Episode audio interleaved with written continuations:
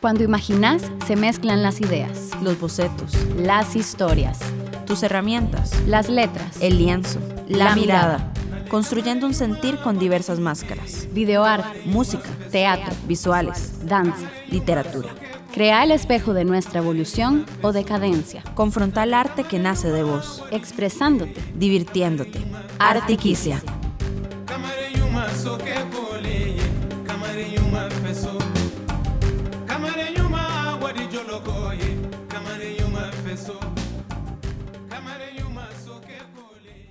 Bienvenidos y bienvenidas a su programa Artiquicia. Comenzamos mes de julio, em, continuando con un poquito de, de las inquietudes, de las temáticas que, que de manera, la verdad, bastante fluida han ido mm, soltándose en este 2021, un año que sigue siendo de muchísima prueba, de mucho aprendizaje eh, y también bien incierto, pero en el que hemos decidido dentro de esa incertidumbre, bueno, navegarla eh, compartiéndoles contenido eh, con artistas que están realizando de muchas maneras em, propuestas y compartiendo sus experiencias en pandemia y sus saberes también.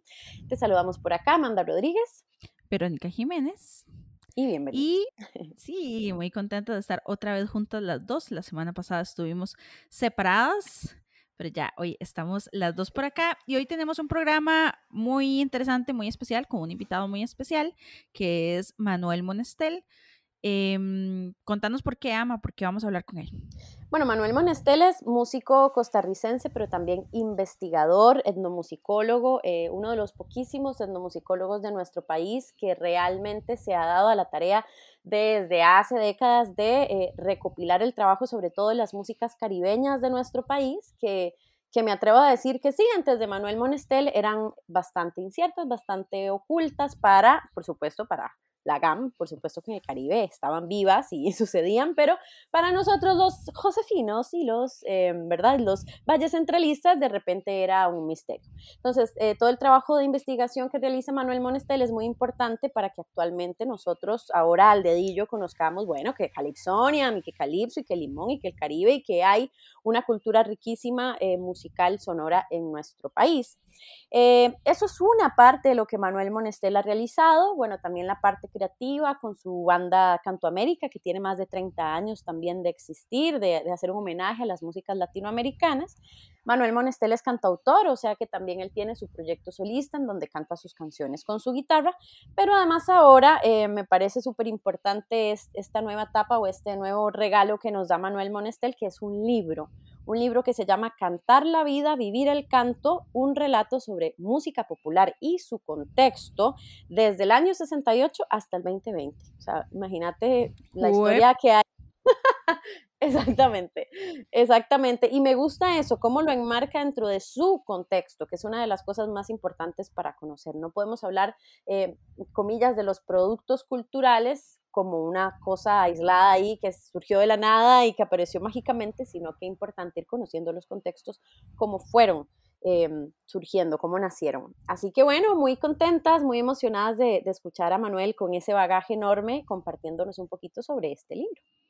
Sí, además eh, hablábamos antes de empezar el programa que eh, nos interesa mucho como en los próximos programas y este explorar esta idea de, de cuando uno quiere compartirse, ¿verdad? Que de repente también los procesos artísticos, los productos artísticos, que los que estamos acostumbrados a consumir, ¿verdad? La canción, el disco, el concierto, la película, pero también la persona, la persona que crea todas estas cosas, y en este caso, en el caso de Manuel, ¿verdad?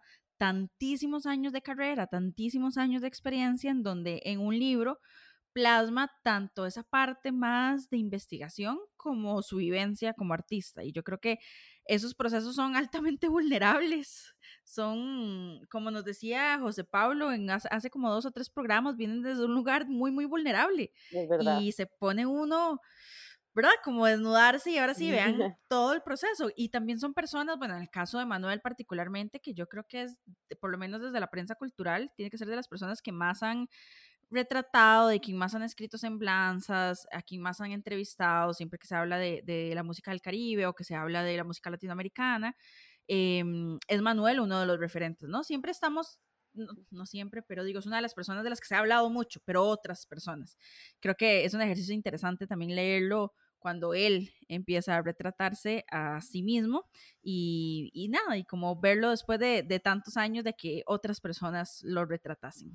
Además, una de las cosas que más admiro de Manuel realmente es cómo, cómo él ha podido equilibrar muy bien desde mi perspectiva el pertenecer nuevamente a los espacios académicos, ¿verdad? Incluso, bueno, ser profe universitario, etcétera, tanto dentro como fuera de Costa Rica. Manuel Monestel fue profesor universitario de música y de, etnomusicología y demás pero cómo realmente ha llegado a las comunidades y sobre todo a las comunidades del Caribe. O sea, eh, fui estudiante y, parte de, del grupo cultural de la en el que Manuel estuvo varios años dirigiendo, que se llamó Taforem, y por lo menos en esa experiencia como estudiante de Manuel en Taforem, eh, vivencié muchísimo como, como esa importancia que Manuel le da, por supuesto, a la extensión cultural y al trabajo eh, comunitario de las músicas del Caribe, no como como el músico nuevamente valle centralista que llega a, ¿verdad? Salvarlos. Este, claro, sino más bien con toda la apertura de, bueno, ustedes maestros, enséñennos, compártannos para nosotros poder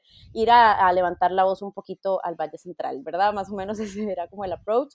Y, y, eso lo admiro mucho, Manuel, porque lo hemos hablado en otros programas de Artiquicia, ¿verdad? La importancia de que la universidad se extienda a la comunidad, o sea, de que los espacios universitarios realmente transformen eh, a las sociedades. Eso es un poquito, yo diría, la idea de que las universidades existan y que se alimenten, ¿no? De, todo lo que se hace en la comunidad. Creo que Manuel ha logrado bastante bien eso y eso es una de las cosas que más admiro. Así que vamos a estar conversando con Manuel Monestel. Si nos escuchas desde Radio U, vamos a hacer una pausa musical y si no, ya regresamos con la entrevista en Artiquicia.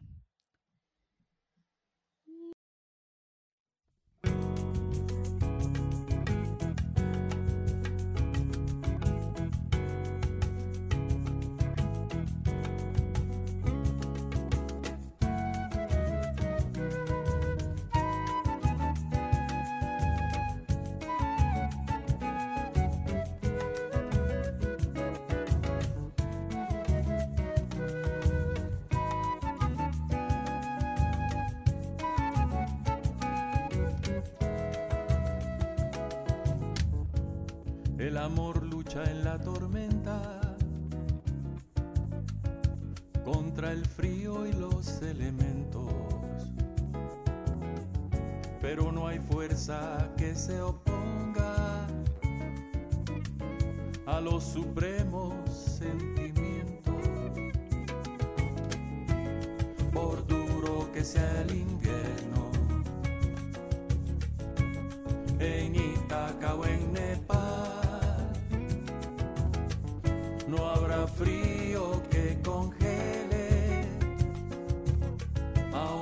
corazón tropical,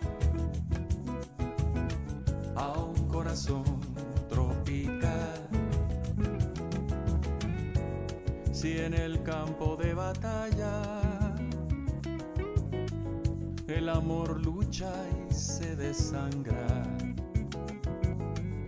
es porque el miedo como una religión no escucha el ritmo del honesto corazón. Por duro que sea el invierno, en Itaca o en Nepal, no habrá frío que congele a un corazón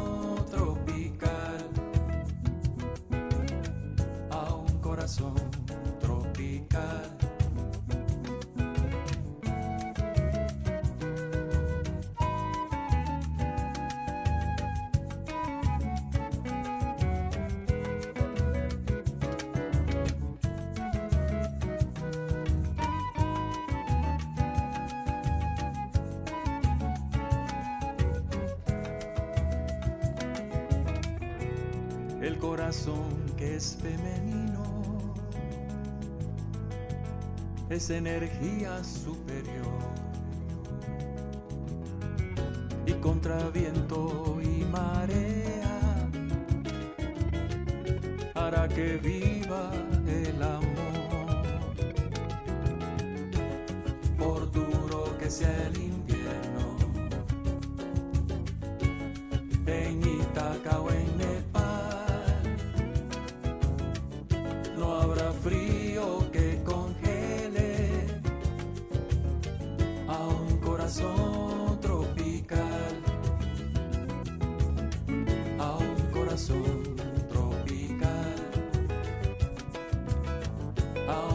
corazón tropical, a un corazón tropical.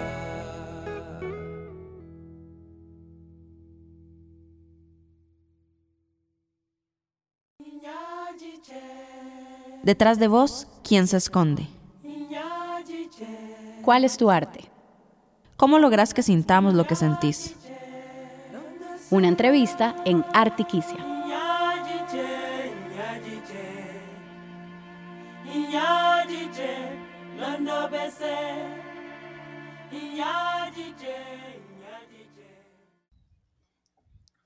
Y regresamos a Artiquicia, ya tenemos con nosotras a nuestro invitado especial de este epi- episodio y como te contábamos es el maestro Manuel Monestel quien nos va a contar un poquito sobre esto que se titula Cantar la vida, vivir el canto. Bienvenido a Artiquicia, Manuel, ¿cómo estás? Muy bien, gracias por la invitación, muy amables. Contanos un poquito sobre esto, que es, eh, bueno, tu más reciente libro, un libro que, como dice por acá, es un relato, un relato sobre música y su contexto, que es importante también siempre mantener una al ladito de la otra. Contanos. Sí, digamos que es un libro de memorias, de recuerdos, de anécdotas, pero no quise hacer la típica autobiografía, ¿no? Sino me basé en una, una metodología que se llama autoetnografía, que es un- una forma de contar una historia personal, pero utilizando los contextos. De esa manera, ah, a lo largo del relato se van incluyendo contextos culturales, políticos, históricos, y eso le da un poco más de, de cuerpo al, al relato, ¿verdad? Y, más profundidad. No es solo hablar de lo que le pasó a uno, sino de lo que le pasó a uno en un contexto dado. Y eso es este, una forma interesante de, narrar la historia, digamos, de lo que ha sucedido en Costa Rica en, el periodo que yo escogí para, para enfocar el, el libro, ¿verdad? De lo que ha sucedido en Costa Rica, de lo que sucedía en el mundo, de lo que sucedía en, en el contexto latinoamericano. Entonces, esa fue, digamos, la, la metodología que yo utilicé y me parece que funciona bastante bien. Sí, en realidad la temporalidad que elegiste es una temporalidad amplísima con, con un montón de, de información que ya queremos leer y acercarnos desde el año 68 hasta el Y año yo, pasado, yo empiezo 2020. ahí cuando, cuando estaba todavía en el colegio, ¿no? Y cuando eh, un compañero de colegio me vendió una guitarra, pues yo estaba con muchas ganas de tener una guitarra. Y entonces me trajo una guitarra toda destartalada, quebrada en el brazo. Le faltan dos clavijas, tres cuerdas herrumbradas, toda raspada. Y entonces yo le di, creo que fueron 30 colones de aquella época y 14 discos de 45 revoluciones. Guau. y, recibí, y bueno, en realidad me estaba estafando porque esa guitarra no servía, ¿no? Eh, tuve que llevarla ahí al, al, al ebanista del, del barrio que le puso un, un taco ahí, pegó el, el- el brazo con la caja y yo mismo la lijé, yo le cambié las clavijas y, hice mi guitarrita, una guitarra pequeña, mediana. Y ahí empecé a aprender acordes con unas ganas infinitas y, y, y aprender las primeras canciones, que eran canciones de rock y canciones y boleros. Eso era lo que yo tocaba en aquella época, con 18, 19, 20 años. Eh, me sucedía lo que le sucede a, la mayoría de los jóvenes en, un país como Costa Rica, en donde la radiodifusión, en su mayoría, no, nunca programa música costarricense, ¿verdad? Entonces, eh, una radiofonía comprometida con las grandes transnacionales de la música. Con el gran, la gran industria. Entonces, bueno, yo oía, yo oía rock. De alguna manera yo escogía, ¿no? Tenía algunos criterios. Me gustaba más el folk rock que años después, digamos, cuando ya yo estaba en la universidad, eh, se convirtió en una canción contestataria, ¿verdad? Era la canción del movimiento hippie contra la guerra de Vietnam y contra el sistema corrupto que por desgracia sigue existiendo. Entonces yo, yo cantaba eso, pero después un día ya yo empecé a sentirme raro porque yo solo canto en inglés, ¿verdad? Y, aunque son canciones buenas y válidas, pero entonces llegó un compañero mío en, en sociología en la universidad y me prestó unos discos de una Violeta Parra y de un Atahualpa Yupanqui, y de un Inti Gimani y otro señor que se llamaba Víctor Jara. Entonces empecé a escuchar eso y, ah, y ahí se me abrió un, un espectro increíble, ¿verdad? Este, y empecé con la canción latinoamericana. Y no solo aprendí a hacer canciones con, con esos grandes maestros, ¿verdad? estoy hablando de, cómo estructurar la canción, cómo hacer la melodía, eh, y la letra, que es una cosa que cuando uno está empezando le cuesta mucho, el, rollo de las letras, ¿verdad? Entonces, aprendí de, esos, de esos ejemplos y además aprendí un montón de ritmos que yo no conocía.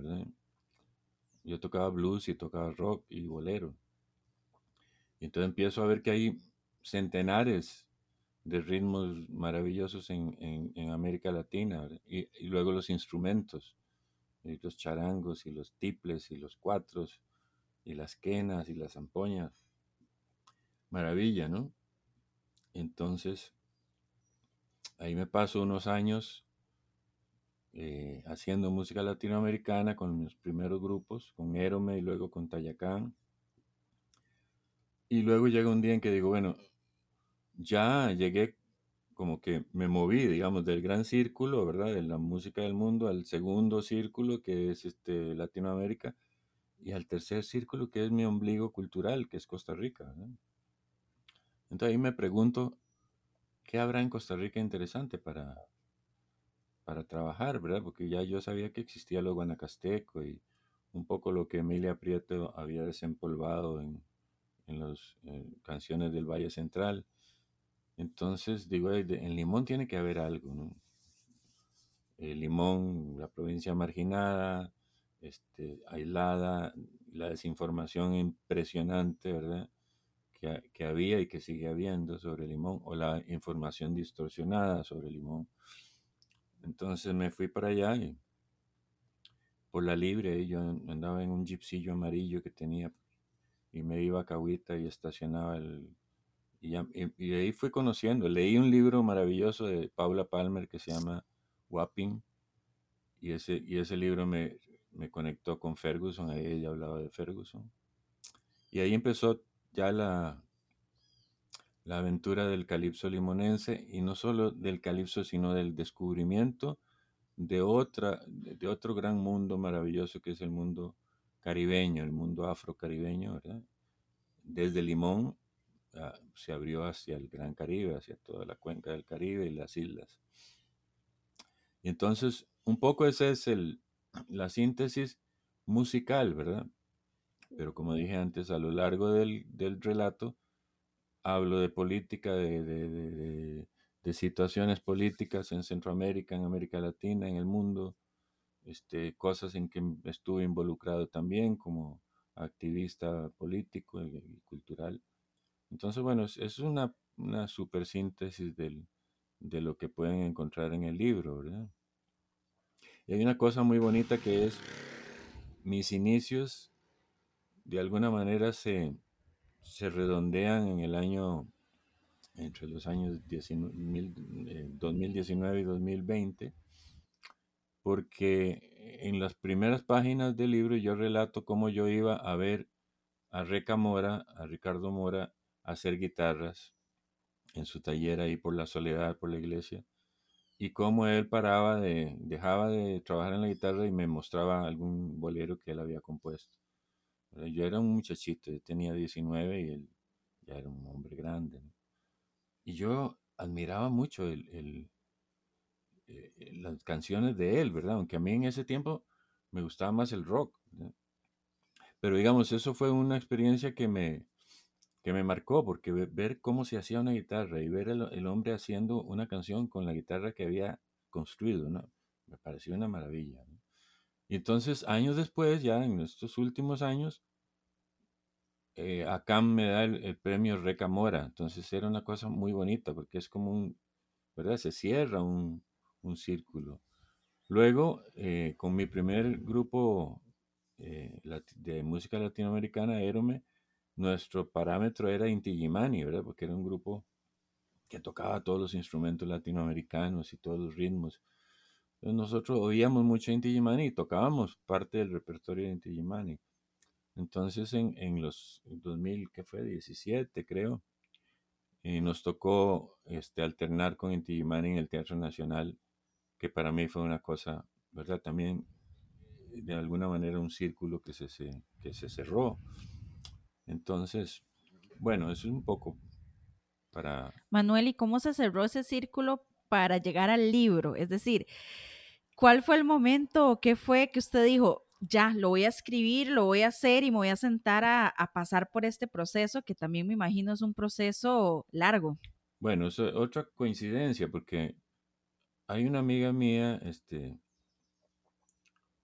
June Ehrlich, que es este, que conocí en los años 70, una, muchacha de, Estados Unidos, en aquel momento éramos jóvenes, y ella era viajera, ella andaba viajando por, Latinoamérica y le interesaba mucho Latinoamérica. Una mujer muy inteligente, muy em, y muy sensible. Yo dejé de verla, no sé, no supe más de ella en no sé, 40 años. Entonces, hace unos, en el 2016 me escribe y me, me dice que, que, ella ahora dirige una, una, publicación de la Universidad de Harvard que se llama Revista, así, eh, R mayúscula, Re y luego Vista con mayúscula, como, y que quiere que yo escriba algo sobre mi, mi trayectoria, sobre lo que he hecho yo con la música era un artículo, ¿verdad? Una cosa corta. Entonces yo escribo y, me, empiezo a eso, a recordar cómo empecé, ¿verdad? Y, y, por dónde pasé y cómo evolucioné dentro de, todos estos movimientos musicales que estaba mencionando antes. Entonces eh, a ella le gusta el, artículo, lo publica y manda a la revista. Yo se lo, le muestro el, artículo a, a, Víctor Hugo Acuña, amigo muy cercano, gran historiador, ¿verdad? Académico. Y él lee el artículo y dice, pero ese es el, la semilla de un libro. Mira que si vos agarras todos esos temas que tocas ahí tan escuetamente, porque es un artículo, podés desarrollar un libro. Y yo dije, bueno, puede ser. Entonces me puse ahí a, a, usar el artículo como guía y empecé a abrir, ¿verdad? Bueno, puede ser un capítulo sobre esto. Y, y ahí me fui emocionando y, fui metiendo cosas, otras cosas que no estaban en el artículo. Y cuando terminé el libro, me acordé de otro montón de cosas que no están en el libro, pero no se puede meter todo. Y además, sí, en el, en el proceso de hacer el libro, pensé, bueno, tampoco voy a hacer una Biblia, ¿no? y tampoco le va a interesar a la gente oír todos los detalles y todos los recovecos de mi vida, ¿verdad? Entonces, es un libro que no es un libro grande, es un libro más bien pequeño, pero creo que logré una, una síntesis. Justamente más bien esa iba a ser mi pregunta, Manuel, es que vos realmente tenés un, camino ancho, a lo ancho y a lo largo, este, bien caminado, bien recorrido, entonces, ¿cómo fue ese criterio de selección para compartir un poquito de todo eso en este libro? Fue difícil porque a veces uno se emociona y voy a, ah, voy a hablar de esto, no, pues eh, es más interesante esta otra cosa. Ahora reviso los borradores, ¿verdad? Que hay como tres o cuatro versiones digo, mira, se quedó eso que hubiera sido bonito meterlo.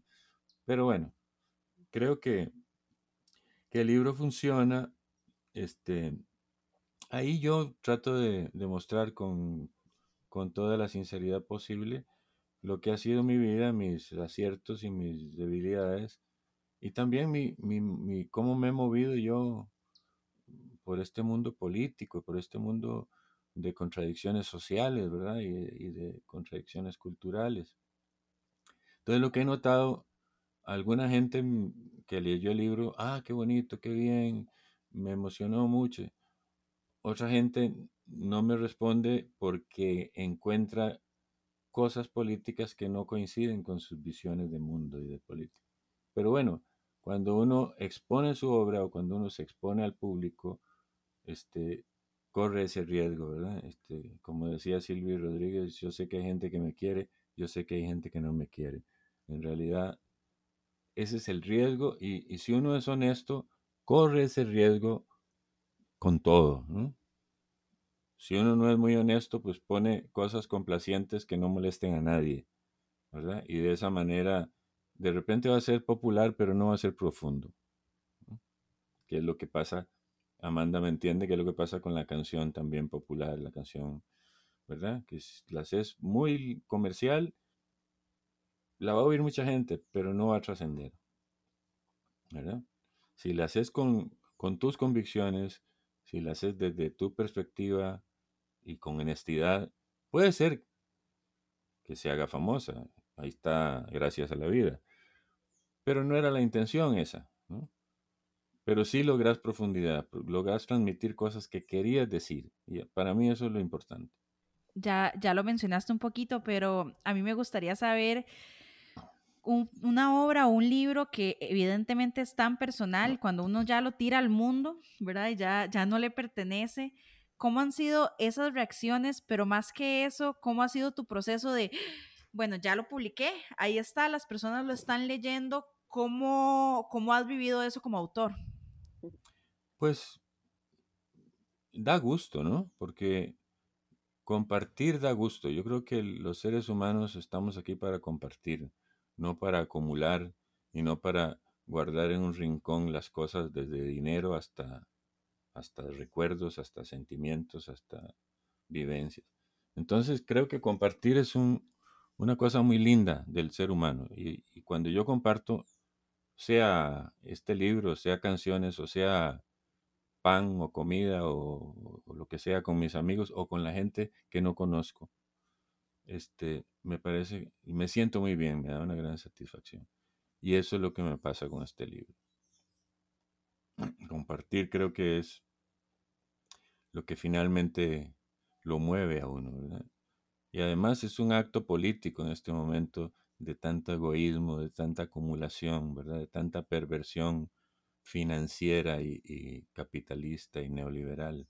Entonces, creo que, hay que abrirse y compartir. Dentro de este contexto de pandemia, eh, de repente te fue un contexto más bien amigable para sentarse a escribir estos relatos, memorias, o cómo fue un poquito también la vivencia, bueno, dentro de, nuevamente, de, de, del quehacer artístico que estamos atravesando en pandemia, que es una pausa ahí, medio, medio pausa, que ya uno no sabe si es pausa o es la nueva cotidianidad. ¿Es pausa o es costumbre o es control político? Ya no se sabe. Este, pues yo hace años que trabajo en la casa. Aquí, aquí produzco mis, mis discos, aquí compongo, escribo también. Pero en este asunto, en el año 2020, esa, ese hacinamiento obligado, ¿verdad? Presionado, me hizo, me hizo pensar, bueno, eh, qué sé yo, voy a aprovechar este tiempo eh, en que tengo obligadamente que estar metido aquí en mi casa y voy a desarrollar y voy a terminar el libro. Este, entonces en ese año 20 hice el libro y hice un disco que lo, lo tiré ahí a, a Spotify, un disco producido, todo lo produje yo. Entonces eso quiere decir que no es una gran producción, pero, pero por lo menos son 10 canciones que publiqué. Este, y entonces terminé el libro. Entonces, ya con el libro terminado, se lo pasé a algunos amigos que lo leyeron, me dieron sus opiniones, revisaron algunas cosas. Luego venía el, el drama de qué hago, cómo lo publico. Porque hay, hay varias editoriales, ¿verdad? La UNED, la UCR, la Editorial Costa Rica, pero el trámite es largo, es tedioso, es difícil. No digo porque ellos quieran hacerlo así, pero porque seguramente hay mucha demanda y debe haber filas de gente esperando. Entonces, se me ocurrió tocar las puertas de Uruk Editores. Este, yo conocía a Oscar Castillo de, hace mil años, habíamos trabajado en la universidad un tiempo. Y le pasé el libro. Entonces, eh, unos días después me dijo que sí, que lo iban a publicar. Después me confesó de que primero cuando yo se lo pasé, dice, ah, hay una biografía y, y Editores no, no publica biografías, es una política de ellos. Pero dice, lo leí y me pareció que tenía relevancia más allá de la persona, ¿verdad? De, de mi persona en ese caso. Entonces, eh, lo publicó y, han hecho un buen trabajo de, difusión, de, distribución. Y el libro se consigue en, en la librería internacional, en la librería francesa, en la propia editorial Uruk. Este, creo que lo van a poner en la UCR, pero con todas estas pandémicas situaciones, no sé si está todavía en la UCR pero sí se puede conseguir con cierta facilidad. Cantar la vida, vivir el canto. Ese es el libro eh, del cual el maestro Manuel Monestel nos estuvo compartiendo un poquito en esta edición de Artiquicia, un relato sobre la música popular, su contexto, sus vivencias, el caminar, bueno, la humanidad que todos eh, vamos cargando a nuestro paso y muy particular la humanidad de Manuel Monestel plasmada en este libro desde el año 68 hasta el 2020 quedarán el misterio de esas memorias que cuenta Manuel que no incluyó y que quedaron ahí en, los sueños, en las revisiones. Mis amigos este, cercanos han oído otras historias que no están en el libro. bueno, este, les agradezco mucho la, el espacio y la, que le pusieran atención a esto. Y les deseo muchos éxitos también en sus proyectos, en el programa y en sus proyectos personales. Y también escriban. Muchas gracias. uno de los vacíos que tiene nuestro país es que la gente no escribe. Y entonces se quedan un montón de cosas este, que si no se transmiten se pierden, Y creo que cada generación es digna de saber lo que hicieron sus ancestros, lo que hicieron sus antepasados para tener un, una perspectiva clara de, de dónde vienen y hacia dónde van. Muchas gracias. Gracias, Manuel. Gracias por, por, el espacio, gracias por contarnos sobre este libro y gracias sobre todo por, por escribirlo y justamente también sentarnos a reflexionar sobre esos eventos. Amanda y yo lo hablamos mucho en el programa sobre las cosas de las que se hablan, pero no queda memoria, no queda sistematizado, no queda un documento sobre el cual podamos reflexionar y discutir. Así que gracias también por, por crear parte de, de, esa base para futuras reflexiones. Vamos a seguir escuchando música acá en Artiquicia. Si nos estás escuchando en Radio U, vamos a la música y si no, pues ya casi volvemos para despedir el programa del día de hoy acá en Artiquicia. Gracias, Manuel.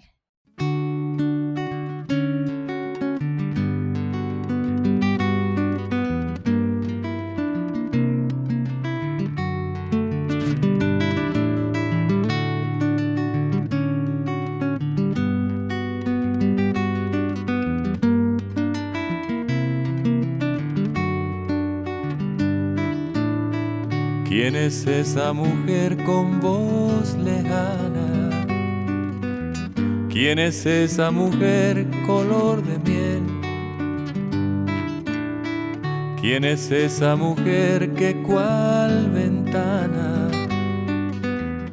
trasluce en la mañana su querer? Se cruza en mi camino, cual canto peregrino, me envuelve en destino. ¿Quién es esa mujer que en alto vuelo desaparece? con gotas de rocío en la mañana, con lágrimas al anochecer, con promesas y sueños se derrama, se rompe en fuga como de papel que envuelve ese destino de dulce y agrio vino no promete alivio. ¿Quién es esa mujer que en alto vuelo desaparece?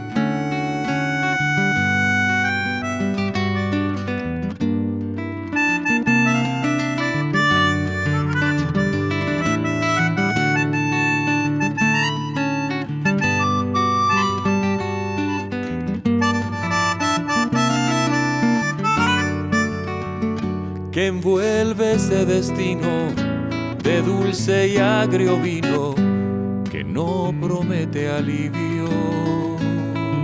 ¿Quién es esa mujer que en alto vuelo desaparece? ¿Quién es esa mujer que en alto vuelo desaparece?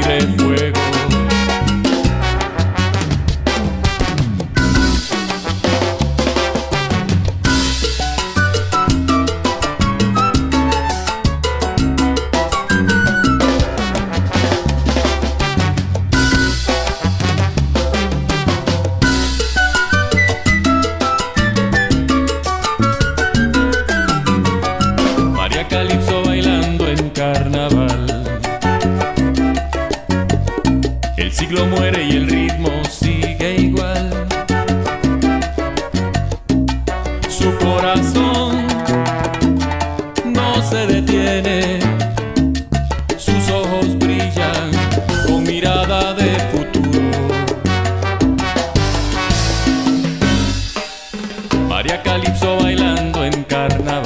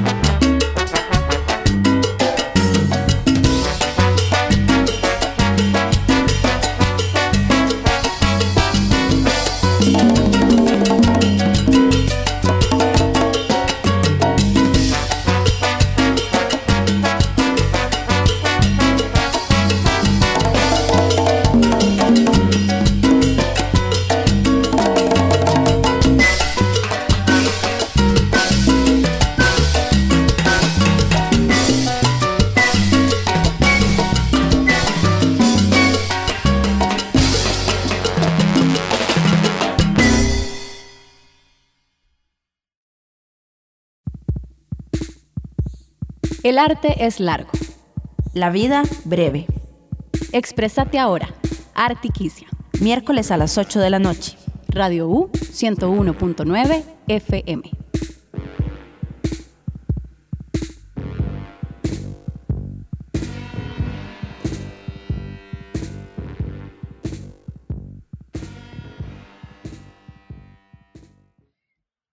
Y regresamos con Artiquicia. Ustedes acaban, bueno, no saben la conversación que se acaban de, perder porque Amanda y yo antes de grabar este cierre tuvimos una reflexión filosófica como unos 20 minutos que, que bueno, se lo, se lo perderán. Pero en resumen, conversábamos de cómo, por ejemplo, esto que hablábamos con Manuel de, de este libro eh, y lo que él nos decía al final, ¿no? Como qué importante es escribir, como escriban, ¿verdad? Y, decíamos nosotras que además de escribir es que es tan importante recolectar estas historias y, tenerlas, eh, tenerlas a mano. Y hablábamos de, personas como que, también ya se han hecho ciertas cosas sobre ellos, pero tal vez no lo suficiente, como Max Goldenberg, como Guadalupe Urbina, em, en términos de música, ¿verdad? de, todos estos orígenes de qué es lo que, bueno, que yo también hablo mucho a lo largo de Artiquicia, que a mí me pasa con la Compañía Nacional de Teatro, como que creo que no, no se ha escrito suficiente o no se logró que se escribiera suficiente sobre la fundación, la generación fundadora de la Compañía Nacional de Teatro en los 70 em, y pasa con un montón de instituciones, ¿verdad? Como en, teatro lo que pasaba con los Catania y la importancia que tuvieron los Catania en, las artes escénicas en Costa Rica, en, en música podemos hablar de Max Goldenberg, en literatura de otro montón de personajes. Em, ahí se me sale el ñoñismo a mí, pero...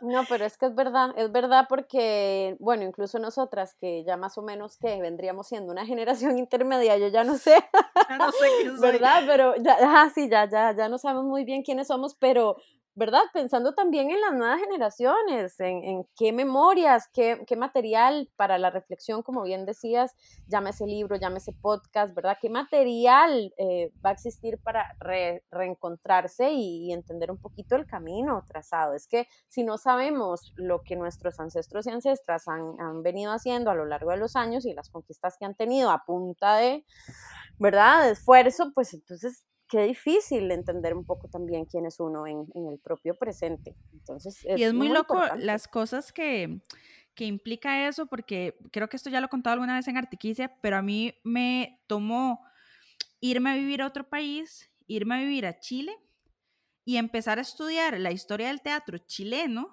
para decir, uy, pero sabes, estos nombres yo los he escuchado, pero, ¿verdad? Y Rodrigo Durán Bunster y eh, Perucci, o sea, como un montón de actores y actrices, incluso hacia atrás, em, que de repente yo estaba reconociendo los nombres y yo decía, pero ¿por qué? Bueno, di claro, porque habían sido fundadores del teatro que yo consumía en San José, en Costa Rica. Mm. Y me tomó irme a otro país para de repente decir, uy, aquí hay una historia, ¿verdad? Que no, no, no se está, no, no es tan cotidiana. Es decir, obviamente si vos sos una persona que es historiadora o historiador, o sos un intelectual, o sos un académico, pues conoces todos estos nombres, ¿verdad? Como las historias de, ay, siempre se me olvida, siempre, siempre confundo, eh, ay Dios, el autor de Cocorí. Ajá, ya te digo. Eh, es que yo confundo Joaquín con toda su polémica. Joaquín Gutiérrez. Ajá. Sí, ajá, Joaquín Gutiérrez, eh, que, más allá, digamos, de, todo lo que podemos hablar sobre el racismo de Cocorí y todo, pero quitando un momento esto, sí. el papel que tuvo Joaquín Gutiérrez en la antes de la dictadura chilena, en el gobierno de Salvador Allende, en términos culturales, yo me di cuenta porque tenía una amiga que estaba haciendo una tesis sobre la revista que fundó Joaquín Gutiérrez en Chile. No te creo y sobre la importancia que tuvo esa revista para la resistencia durante la dictadura. Joaquín Gutiérrez tuvo que salir corriendo de Chile en el momento en que estuvo a punto de explotar y se vino para Costa Rica. Y fue Joaquín Gutiérrez el que trajo muchos de estos intelectuales y artistas a Costa Rica en salvoconducto hacia el país. Y a mí me tocó como enfrentarme a esa parte de la historia costarricense porque una amiga brasileña estaba haciendo una tesis sobre la dictadura chilena, ¿verdad? Em, en entrar a librerías y encontrarse eh, la, hoja de aire ah, en librerías chilenas. Y yo, pero ¿qué está pasando, verdad? y claro, porque nada, porque la historia latinoamericana está entretejida, ¿verdad? Pero como que tendemos a pensar que Costa Rica no fue parte de todo eso. Es verdad. Y es porque no tenemos suficientes documentos o esos documentos además no, no, es, no están para todo el mundo o hay que como ser académico para llegar a ellos.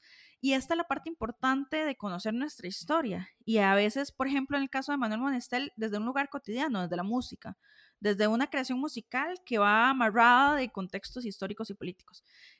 Eso hace mucha falta en el país.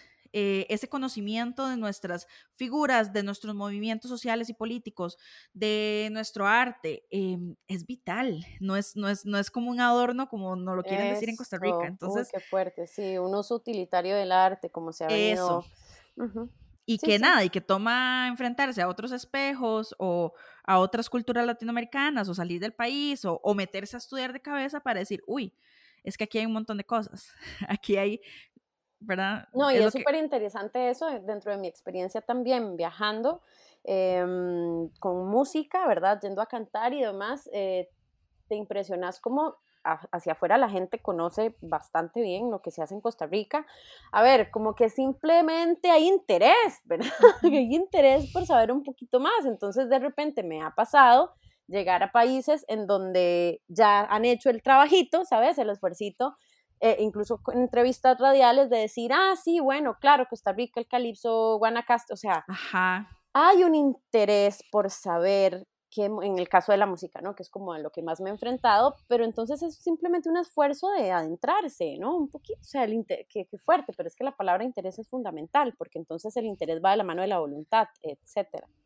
Exactamente, no, eso, como parte de lo que sucedió con, con el Calipso, Em, ¿verdad? Que tal, tal y como lo explica Manuel y como lo hemos dicho, esa mirada que no teníamos desde el resto de las provincias por procesos también sistemáticos de racismo, evidentemente, pero que empezar a conocer la música de Walter Ferguson y tener un interés en eso es empezar a entender las dinámicas del Caribe centroamericano, ¿verdad? De la importancia de la relación con Panamá, con el Caribe nicaragüense, las diferencias con, con el Caribe insular, con las islas, ¿verdad? O sea, todo esto Claro, uno dice una canción de Walter Ferguson, pero es que cuando te empezás a meter y entendés las conexiones, lo que decías al principio, el contexto, es que no podemos desligar todo esto del contexto en el que nos encontramos. Y creo que una de las razones por las cuales Costa Rica tiene esta actitud de isla, de, de nosotros no estamos conectados con nada, para bien y para mal, ¿verdad? En lo malo y lo bueno, es justamente eso, que no estamos entendiendo incluso las conexiones culturales que hemos creado con, con otros países a lo largo de nuestra historia.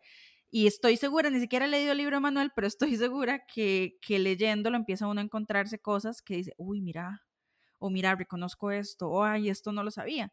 Y ojalá existan más documentos así, ¿verdad? y, más personas. Queremos mucho. Y, también queremos mucho que Artiquicia sea pues una semillita más para esto, ¿verdad? Tan necesario. Exactamente. Esa es la idea y por eso estamos aquí en media pandemia.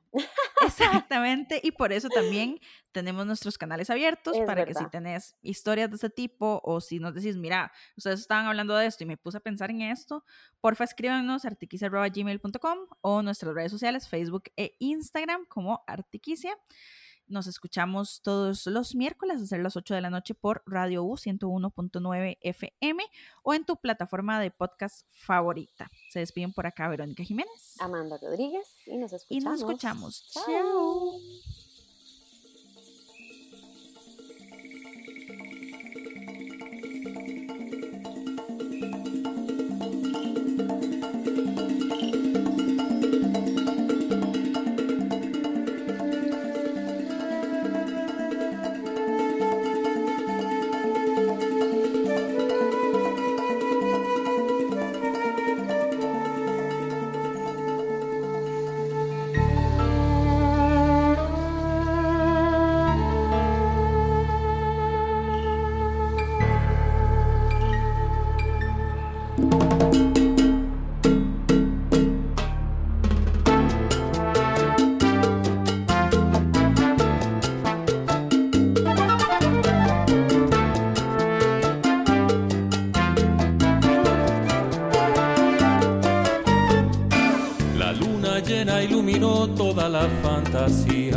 esta tierra.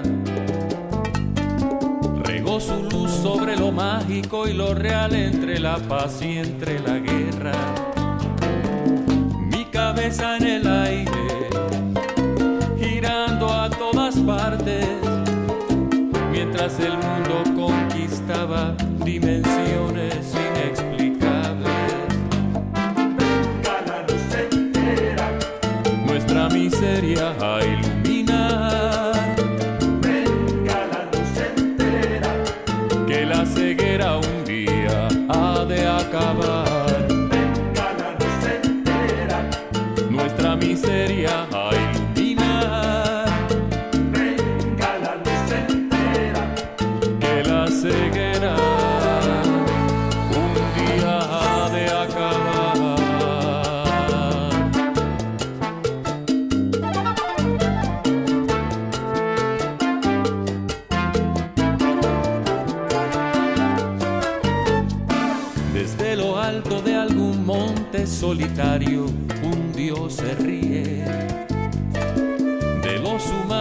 construyen destruyendo sin un ojo que los guíe.